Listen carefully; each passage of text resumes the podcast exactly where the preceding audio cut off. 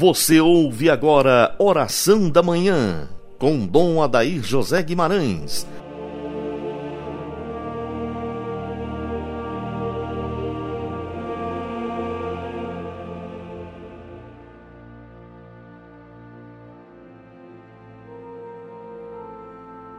Pela sua dolorosa paixão, tende misericórdia de nós e do mundo inteiro eu inicio esta manhã de oração com você, prezado ouvinte, invocando sobre nós a Santíssima Trindade. Em nome do Pai, do Filho e do Espírito Santo. Amém.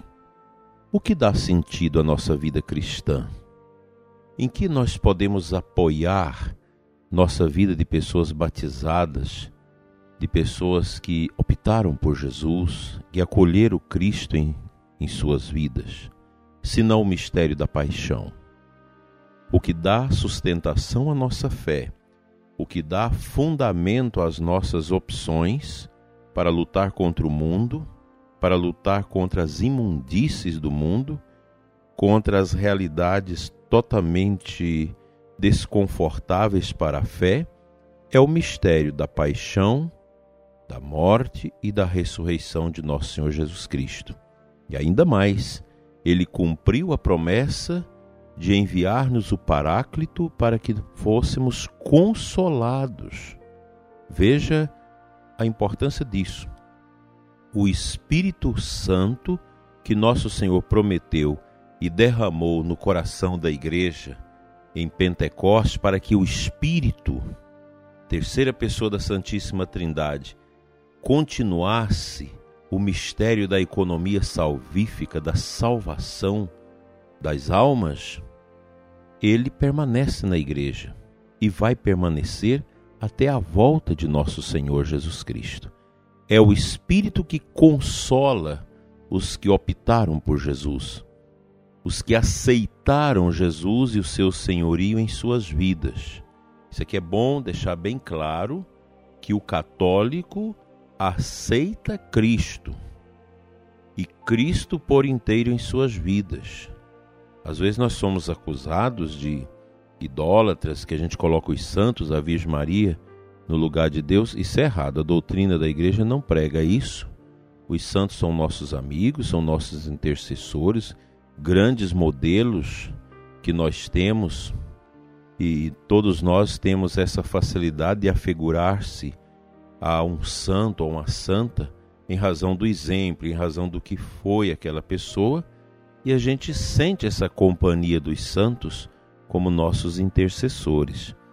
Todo mundo sabe que os santos e a Virgem Maria não têm poder de salvar as pessoas, mas têm a missão, mesmo depois de terem passado por esta vida, de interceder pela igreja por isso a Igreja Católica crê na Igreja Celeste, que é formada pelos anjos e pelos santos. São essas verdades que dão alegria aos nossos trabalhos na igreja. Você que é catequista, você que é coordenador disso, daquilo, que trabalha nas equipes, você que coordena trabalhos diversos na igreja, são estas verdades consoladoras, porque nada nesse mundo pode nos consolar a não ser o próprio Espírito de Cristo. Nada mais é capaz de nos consolar e dar sentido à nossa existência senão o mistério do senhorio de Jesus, que foi preso, foi torturado, foi julgado, condenado, apesar de inocente, passou pela paixão, pela morte, ressuscitou e enviou o Espírito Santo para nós. Essa verdade que dá sentido à nossa vida sacramental na igreja, que dá sentido à sua vida, Padre.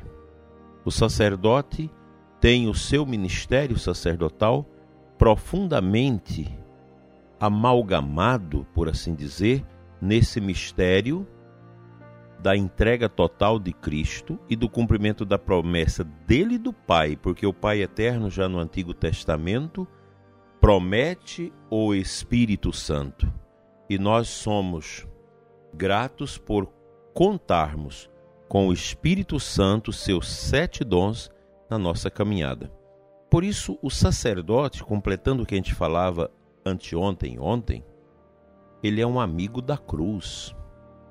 O padre precisa ser um amigo da cruz, um homem profundamente absorto e mergulhado no mistério da entrega total de Jesus pela nossa salvação, porque o padre realiza no profundo do mistério do seu sacerdócio ordenado, ungido pela sucessão apostólica da igreja, ele é o dispensador desse mistério.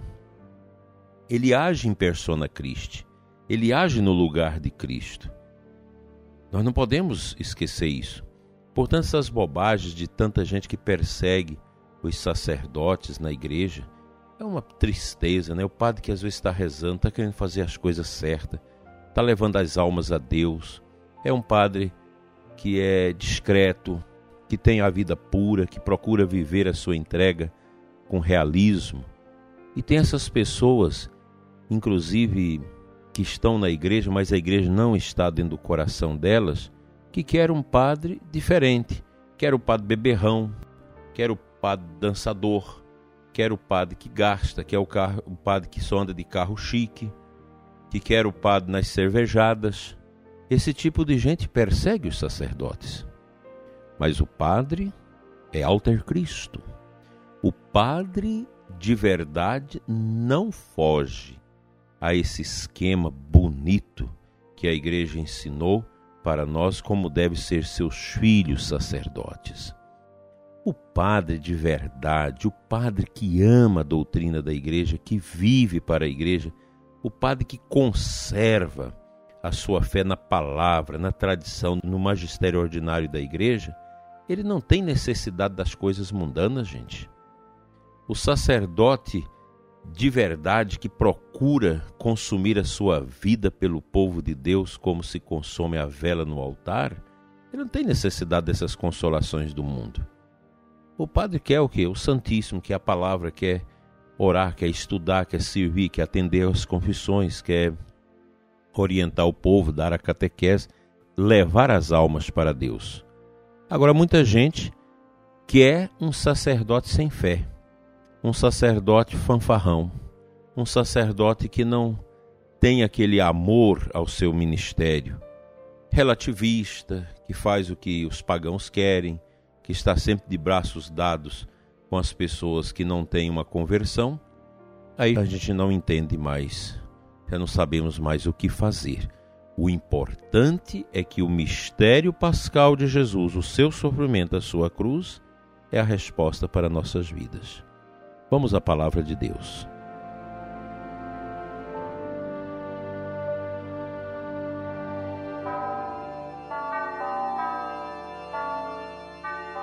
A primeira leitura de hoje, segunda carta de João 4 a 9. No finalzinho da leitura, o evangelista nos diz o seguinte: Tomai cuidado se não quereis perder o fruto do vosso trabalho, mas sim receber a plena recompensa. Todo que não permanece na doutrina de Cristo, mas passa além, não possui a Deus. Aquele que permanece na doutrina é o que possui o Pai e o Filho. Veja que ensinamento bonito. Nos tempos atuais, quem quer seguir a doutrina quem quer acolher aquilo que a mãe igreja nos ensina é criticado. O sacerdote que quer viver com realismo seu ministério, seu sacerdócio, como sacerdote mesmo de verdade, pondo em prática os grandes valores da vida sacerdotal, às vezes é criticado, é incompreendido. O seminarista que quer ser piedoso, que quer aprofundar na, nos sacramentos, na vida devota, é questionado onde nós vamos parar. Nós não podemos ceder o nosso coração a essas realidades relativistas, pobres, que não ajudam as almas a mergulharem-se no mistério de Deus. E quem diz que todo esse relativismo, esse essa imoralidade do mundo, toda esta liberdade falsa que o mundo vive. Quem disse que isso é valor? Quem disse que isso vai dar sentido à vida das pessoas? Eu tenho minhas dúvidas. O próprio mundo hoje, as pessoas, inclusive jovens, estão querendo uma realidade de vida mais adequada a esses valores que nós estamos jogando fora, que nós estamos quebrando com a marreta do nosso orgulho, da nossa falta de fé, da nossa falta de compreensão, jogando isso fora e tentando edificar outros valores com areia, em cima da própria areia. Não é isso? A igreja, ela é a igreja de sempre. A nossa liturgia, a nossa fé, a história da igreja é esse conjunto de beleza que as nossas almas devem contemplar e viver isso. Meu sacerdote, meu diácono, seminarista, leigo atuante, não desanime. Nós precisamos ter a coragem da fé. Vai chegar agora o tempo do advento, o tempo do Natal. Vamos nos envolver profundamente com esses mistérios e deixar que eles nos encham. Não vamos ficar escutando o polaque do inimigo que vem da língua felina e malfazeja de pessoas que não têm fé, não têm a unção do Espírito Santo e que quer uma igreja similar a ONGs ou outras realidades sociais que são próprias do contexto social e não eclesial. A igreja, ela não é melhor do que nada, mas a igreja é diferente. A nossa igreja é diferente. Vamos orar.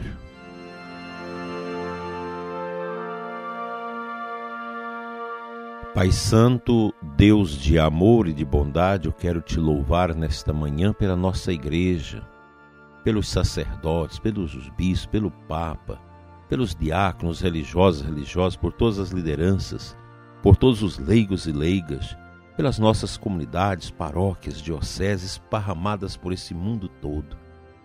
Senhor, abençoa todos nós. A igreja é santa. A igreja é a expressão, ó Pai, do mistério do ressuscitado que é teu filho Jesus.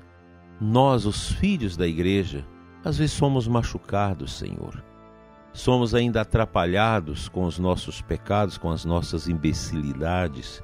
Que o Senhor nos dê a graça de conhecermos a nós mesmos com o olhar do teu filho Jesus Levanta-nos, Senhor, para que nós possamos olhar para a cruz, para o mistério do teu filho e entender o sentido da vida. E Jesus diz para você hoje: Ficarei a te olhar até que entendas. Pela intercessão da bem-aventurada Virgem Maria, Senhora das Dores, seja abençoado você, sua família e seu trabalho. Em nome do Pai, do Filho e do Espírito Santo. Amém. Até amanhã, se Deus quiser.